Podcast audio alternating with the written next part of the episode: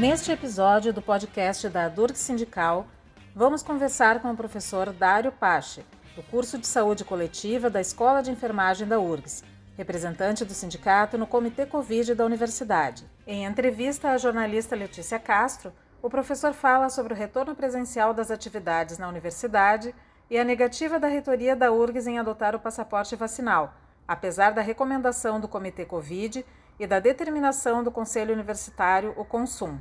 Acesse o canal de Spotify da Dura Sindical e confira as informações, vídeos e podcasts com conteúdo relacionado à educação e política nacional.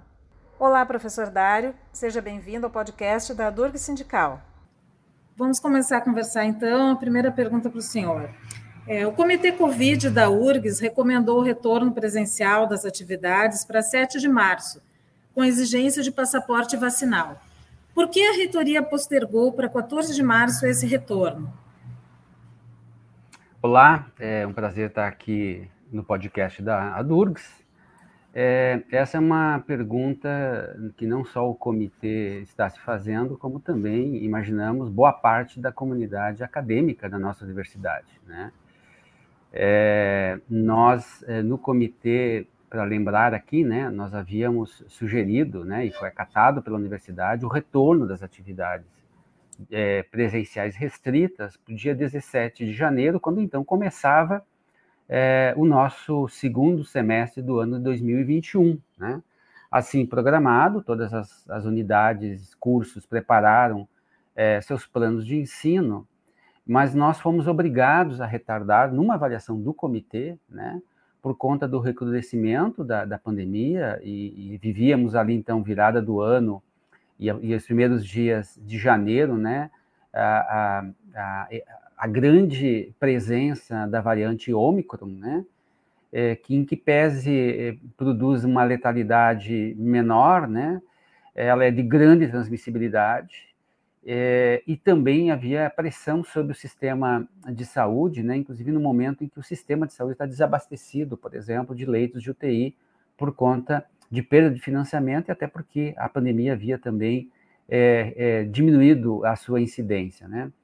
E aí nós postergamos para o dia 7. Então, a portaria publicada pela reitoria era o retorno, né? aquilo que foi combinado para o dia, 4, dia 17 para o dia 7 de março. É, semanas antes, né, duas semanas antes, o comitê então volta a avaliar e diz então é, que nós temos condições de retomar as atividades presenciais restritas, né, não são todas as atividades é, da universidade, é, já prevista, né, já aprovada em planos, então o contrato da universidade era esse, né, com a sua comunidade acadêmica, e aí fomos surpreendidos, né, é, com uma decisão da reitoria de levar para o dia 14, e aí, sem nenhuma explicação, né? Sem nenhuma explicação. E o que acontece de mais grave é que quando o comitê assim se pronuncia, né? É, essa informação foi sendo disseminada pela universidade, que estava já muito né, preparada, querendo voltar, e a universidade se prepara para voltar no dia 7, né? Quando não sai a portaria com 15 dias antes de antecedência do dia 7, né? Nós mesmos procuramos a coordenação do comitê, alertando a necessidade do, do, reitor se pronunciar para o dia 7, porque faltavam poucos dias, né, porque a portaria prevê 15 dias antes tem que ter a portaria de volta, né, porque é o período de duas semanas para nos organizarmos. Né. E aí, surpreendidos que fomos, por uma decisão da reitoria para levar para o dia 14, sem nenhuma justificativa técnica, sem nenhuma justificativa político-institucional, a não ser, nos parece, né, uma, uma posição, mais uma vez, é, do núcleo central da reitoria de ampliar as tensões dentro da universidade sem nenhuma necessidade, nem nenhuma necessidade mesmo, né? Um argumento levantado ampassando o comitê, sim, mas ampassando mesmo, e não foi por alguém da, diretamente da reitoria, mas foi alguém que, enfim, concorda com essa decisão, é que, então, é, teria ocorrido as festas de carnaval e dali 14 dias, então, a gente estaria começando as atividades. Bem, se fosse esse argumento, né, Letícia, de 14 dias, é, nós deveríamos ter postergado para um mês, né? Porque exatamente em 14, 21 dias é que a gente espera as repercussões na transmissão das festas de carnaval, né? Porque o vírus, nós bem sabemos, ele tem um período aí, né? Que é entre 14 e 21 dias, né? É, para apresentar aí um volume de casos, casos novos. Então, essa é uma justificativa que, do ponto de vista do comitê, não tem qualquer guarida técnica ou da avaliação feita é, por nós no comitê e dizer a você que essa foi uma decisão, como todas as outras, unânime. Não houve qualquer divergência, inclusive, do bloco que representa a reitoria nessa, nesse comitê. O que leva né, a, a gente a suspeitar que o, o, reitor, né, o núcleo central da reitoria, tem tomado decisões é, é, de uma forma, digamos assim, oligárquica, né, são poucos que estão tomando, de uma forma a não ouvir né, esta entidade, que é uma entidade científica que representa né, a comunidade científica e de representantes de todos os setores da universidade aqui nas discussões sobre o retorno das nossas atividades na universidade. Pois é, as, as, informações acabam ficando confusas para a comunidade, não é, professora? Ao entrar no site da URGS, por exemplo, é visualizada a seguinte mensagem: a URGS não exige comprovante vacinal de Covid-19 para acesso aos seus espaços físicos, uhum. tanto para atividades acadêmicas quanto para eventos com a participação de convidados.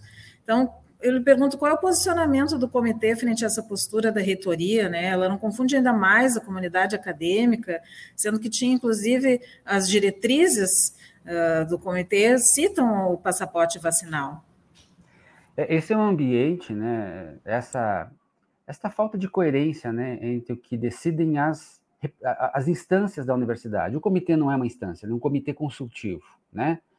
Mas você não, não constitui um comitê consultivo com um grupo enorme de pessoas, né, é, que representam é, a ciência na universidade, representam é, é partes das comunidades, né, os alunos da pós-graduação, as estudantes e estudantes do, no DCE, as CONSATs, a associação, os sindicatos dos professores e dos funcionários, né?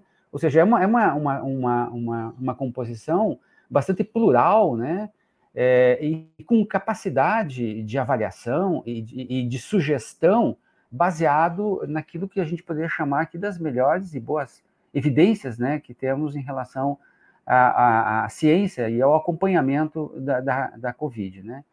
É, e a universidade, né, é, ou, ou, melhor, não é a universidade, né, porque a universidade tem dito claramente para a comunidade acadêmica, inclusive o conselho universitário, e a comissão mista, Conselho Universitário e CEP, que referendam as discussões eh, tomadas e produzidas no comitê, que dizem, né, passaporte vacinal, né, e todas as outras medidas que lá estão contidas. Quando a reitoria vai de encontro, né, a essas decisões, a gente fica se interrogando, por quê? Porque é que uma instituição científica como a URGS, reconhecida nacional e internacionalmente, é, não adota uma medida que, inclusive, o Supremo Tribunal Federal, na judicialização das medidas em relação à Covid, é, determina que é obrigatório e que as instituições podem tomar medidas. No caso da universidade, que tem autonomia legislativa, ela pode legislar nas suas questões internas e ela legisla, legisla pela, pelo Conselho Universitário, né? Porque é que esta universidade, a reitoria dessa universidade, não, não, não acata esta posição. Nos parece né, que ela é, é, revela, de um lado, né, um adesismo, e como todo adesismo, pouco refletido e irracional às medidas do governo federal em relação à gestão da epidemia. Né? Então, tem um adesismo aí a uma decisão superior, né? superior do ponto de vista do grupo político daqui e de lá, né? E, de outro lado, uma posição que nega a ciência. Então, nós temos uma reitoria hoje negacionista, nega a ciência. Porque qual, qual é o desserviço que gera esse tipo de posição, Letícia? Em primeiro lugar, isso que você fala, uma ambiguidade de informação, uma é contraditório na página da URGS. Se, se, se, a gente entrar na página da URGS, no box superior lá, depois de, depois de, de clicar para sair dessa notícia horrorosa de que a universidade não cobra o passaporte. Você entra lá em retorno, é, a, a, o retorno, né, volta, o retorno às atividades, você vai ver que tem, a, tem, a reitor, tem, a, tem essa portaria do reitor, né, que diz que não precisa passaporte vacinal e que, não, e, e que posterga para o dia 14 o retorno, e embaixo você vai ter a terceira versão das diretrizes do comitê, que diz no seu primeiro item passaporte vacinal. Né? Então, acho que uma pergunta que está colocada para nós aqui, do ponto de vista, inclusive, da nossa constituição interna da universidade, né, daquilo que nós compreendemos como democracia institucional, é quem é a universidade. Essa universidade, como todas as outras públicas, é uma universidade que é gerida né, por, um, um, por um sistema colegiado é, gestor. E o órgão colegiado gestor maior é o Conselho Universitário, que é inequívoco nessa posição. Né? Então, nós vivemos uma crise de democracia na universidade, né? e, e, e o não respeito né, de decisões coletivas e científicas. Né? E dizemos aqui para os nossos estudantes, para as nossas estudantes, né, de que é, as unidades estão se preparando, estão é, coadunadas, eu diria, com as posições do comitê. Boa parte das unidades constituíram comitês locais de Covid, como o caso da Escola de Enfermagem, por exemplo, onde está o curso de saúde coletiva onde eu trabalho, né? Nós constituímos lá um comitê é, local da Covid, eu faço parte com outros professores, e lá nós tomamos as decisões, e a direção da escola faz parte e toma as decisões junto conosco. Né? Além disso, as, os, as comissões de saúde trabalhadora, as COSATs, em todas as unidades, também têm feito um trabalho muito importante de observância, de construção de diretrizes para observância de regras é, de biossegurança básicas para que a gente possa ter um retorno restrito é, seguro, como já estamos constituindo para as atividades que retornaram, no caso de aulas práticas e outras atividades, inclusive administrativas na universidade. O que isso comprova é que a universidade, na sua base, ela é muito mais coerente né, do que a universidade, do ponto de vista do grupo central da gestão, que não tem respeitado a boa, o bom senso aqui, a prudência, né, a prudência, porque nós vivemos uma epidemia em que pese estamos percebendo um recrudescimento, uma, uma, uma, uma um estado de re, retração dessa, desse quadro pandêmico, né? mas nós ainda vivemos sobre uma, uma pandemia, com uma variante que, eh, se no processo de comunicação se disse, então, muito menos grave, muito menos ok, né? muito menos capaz de produzir é, Covid grave, mortes, né? e por isso, na sequência, levou um comportamento, inclusive da população, e boa parte da população brasileira, porto-alegrense né, também, é, está vivendo como se a gente estivesse no momento já endêmico, né? já tivéssemos conseguido conseguido completamente dominar isso e transformar a Covid em mais uma gripe. Não é esse o caso que vivemos. Né? O Brasil, só na última semana, conseguiu reduzir para baixo de 500 o número de óbitos diários. Né? E o número de casos infectados ele é muito grande. E as repercussões sobre a saúde das pessoas que adquirem, fazem Covid, ainda são uma incógnita. Né? Portanto, é, é, é, tem uma negligência né? é quando a gente flexibiliza né, essas informações. E qual é a nossa contrariedade em relação à, à informação na página inicial da URGS? Porque a mensagem implícita colocado ali como subtexto é de que a vacina ela não tem importância. Tanto é que tanto faz você se vacinar ou não para na URGS. Isso é além de ser, é, além de ser um, um, um disparate em relação ao, ao, que a gente acumulou já de conhecimento científico, é um desserviço que a universidade faz do ponto de vista pedagógico-político. Porque quando a gente exige o passaporte vacinal, estamos dizendo que né, você não, não precisa necessariamente se a, a, vacinação é obrigatória, mas não é compulsória. Agora, nessa universidade, é, você, para entrar nela, é, vai ser exigido o passaporte vacinal e, portanto, vacine-se, porque vacina no braço salva vidas. Só a vacinação de crianças, que nós fizemos até esse período, quando começamos recentemente até agora, né, o cálculo, inclusive do Instituto, é, aqui do Centro de Pesquisa Clínica do HCPA, nos fala que a gente evitou 400 óbitos infantis no Brasil. 400 crianças que teriam encontrado como desfecho da sua vida a morte e o entristecimento. Imagina perder filhos, né, crianças, o que isso impacta na vida de uma família, de uma mãe, de um pai, enfim, de uma família, né? Nós evitamos 400 óbitos. Então, é, essas medidas que nós estamos falando aqui, elas salvam vidas. Outras medidas são imprudentes e colocam uma vida em risco. Então, professora, a reitoria, quando coloca essa mensagem ali no site, ela afirma ter seguido o argumento do Ministério da Educação, que dizia que não poderia ocorrer a exigência do passaporte vacinal nas instituições federais de ensino superior, e esse argumento, como o senhor citou, foi derrubado pelo Supremo Tribunal Federal, e inclusive a Dor Sindical Sim. entrou com ação no STF para garantir o cumprimento da decisão do Supremo, né? E o Consumo também decidiu, por uhum. maioria de votos, exigir o passaporte vacinal. Então, eu lhe pergunto qual a expectativa para o retorno às aulas presenciais a partir desse cenário, dessas decisões. Pois olha, é, aquela, aquele ato normativo do Ministério da Educação, quando nós entramos em contato com ele, imediatamente víamos ali o caráter de inconstitucionalidade daqueles preceitos ali colocados. Até porque a decisão do Supremo era anterior a isso, né? dizendo a vacina é obrigatória, né? E cabe à universidade legislar sobre isso. E quem legisla sobre a universidade é a universidade, né? E essa medida foi então é, é caçada, né? Porque vejam, é, sobre a perspectiva é, negacionista e de negligência perante a vida, as organizações tomam inclusive medidas legislativas inconstitucionais, que foi o caso o que ali aconteceu, né?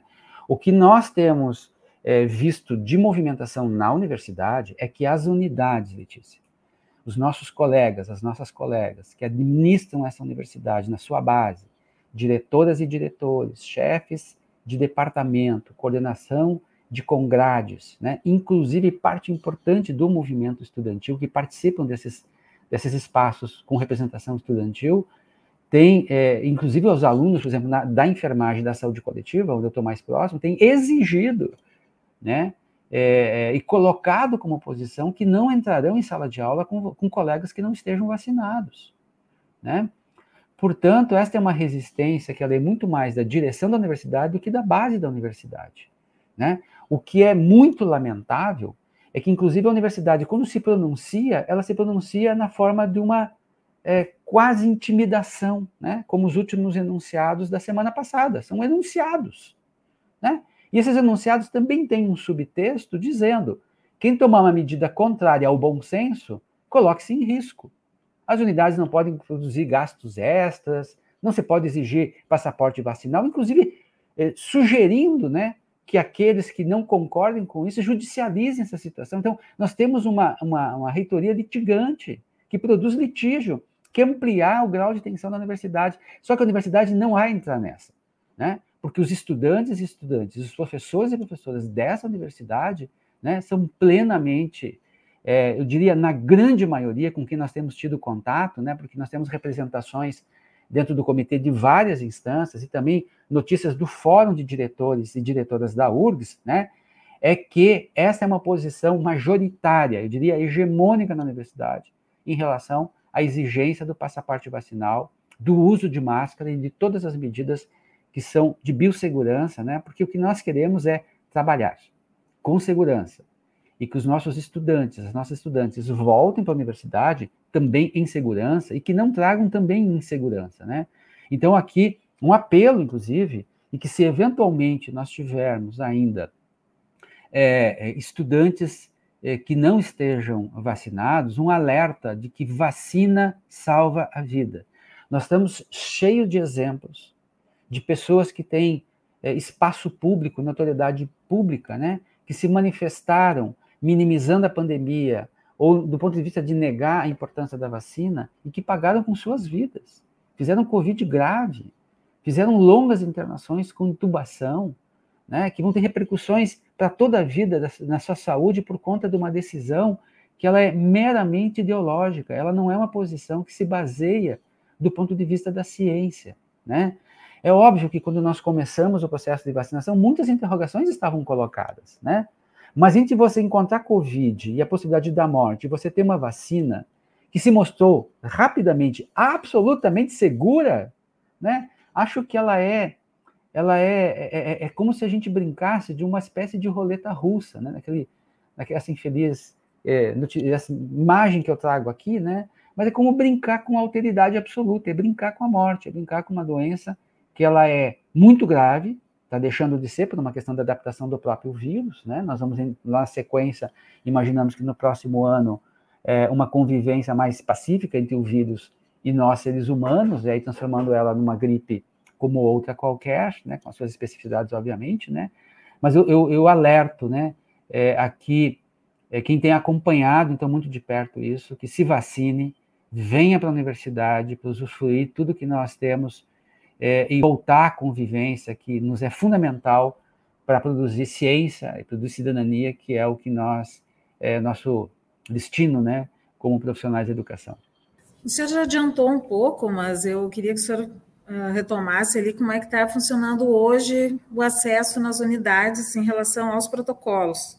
Né? O senhor já comentou ali que está uhum. faltando ali autonomia né, para essas decisões, uh, também orientação por parte da reitoria, há um protocolo organizado pela direção central. Como é que está funcionando hoje isso, diante de todas essas contradições? Olha só, o, o, documento que nós temos são as diretrizes aprovadas pelo comitê, tem na sua terceira eh, versão, estão na página da universidade, na página principal da universidade. Né? É, o comitê não tem nenhum braço operacional e, portanto, é, o, todas as medidas operativas elas dependem da direção central e da direção das unidades. Né? O que nós temos visto, né, é, em primeiro lugar, essa, essa tensão entre a não é, minimamente é, adoção de uma postura, eu estou chamando aqui prudencial, de prudência em relação ao passaporte vacinal e ao próprio caso de vac... das, das máscaras, né? Um parênteses aqui: boa parte das universidades públicas estão oferecendo máscaras para os estudantes, né? Porque a janela orçamentária para isso, né? E se algumas universidades compraram, por que a URGS não pode, não, não pode comprar, né?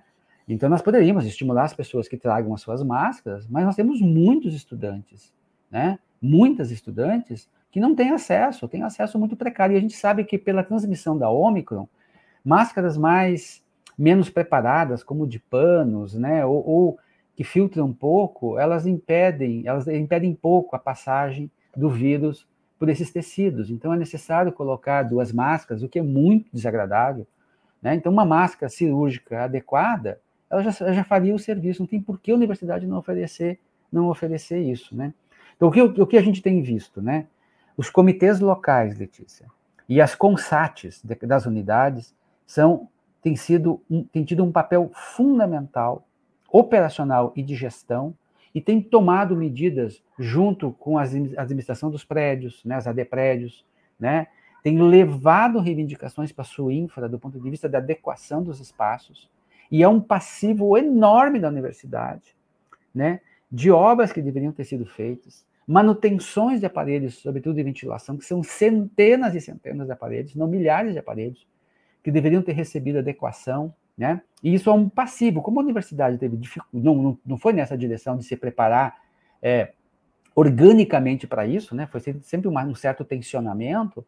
Nós estamos hoje com um certo atraso. Tem um, algumas unidades que certamente encontram muitas dificuldades, né? Para retorno, a, a, obedecendo aqui regras básicas como espaço, né?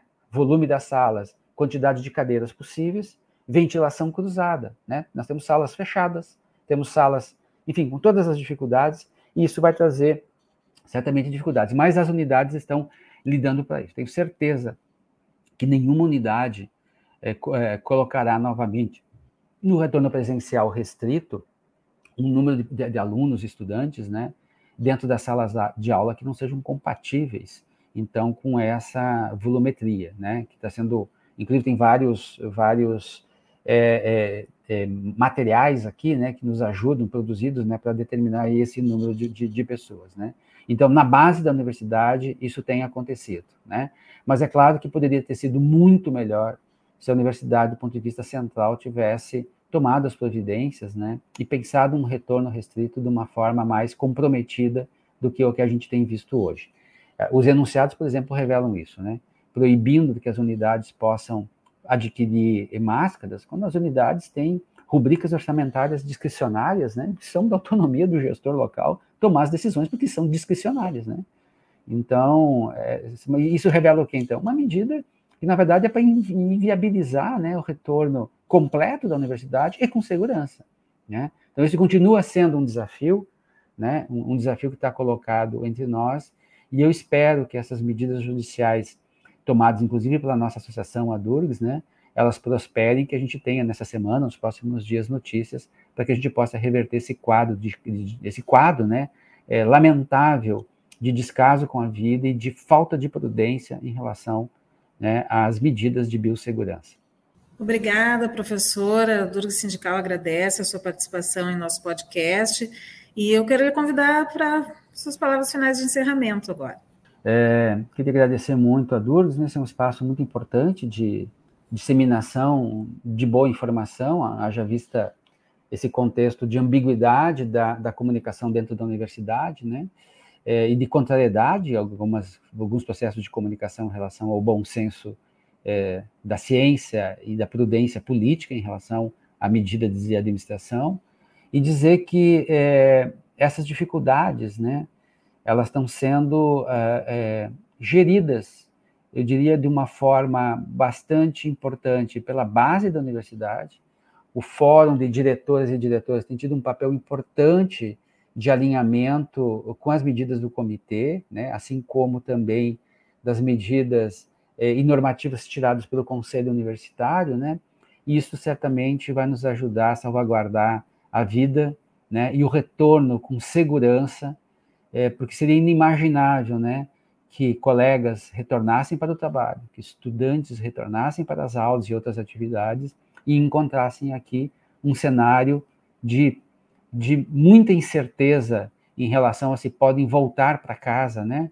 Não sendo infectados e, portanto, comprometendo pais, mães, crianças e outras pessoas. Né? Então, é, vacinem-se, usem máscara, porque nós estamos no meio de uma pandemia e se nós não tomarmos essas medidas, nós ainda poderemos encontrar entre nós Covid grave e óbitos. Obrigada, professor. Convido os ouvintes a seguirem acompanhando o podcast da Durg Sindical. Está disponível tanto no site da Durgs, adurgs.org.br, quanto no Spotify. Obrigada.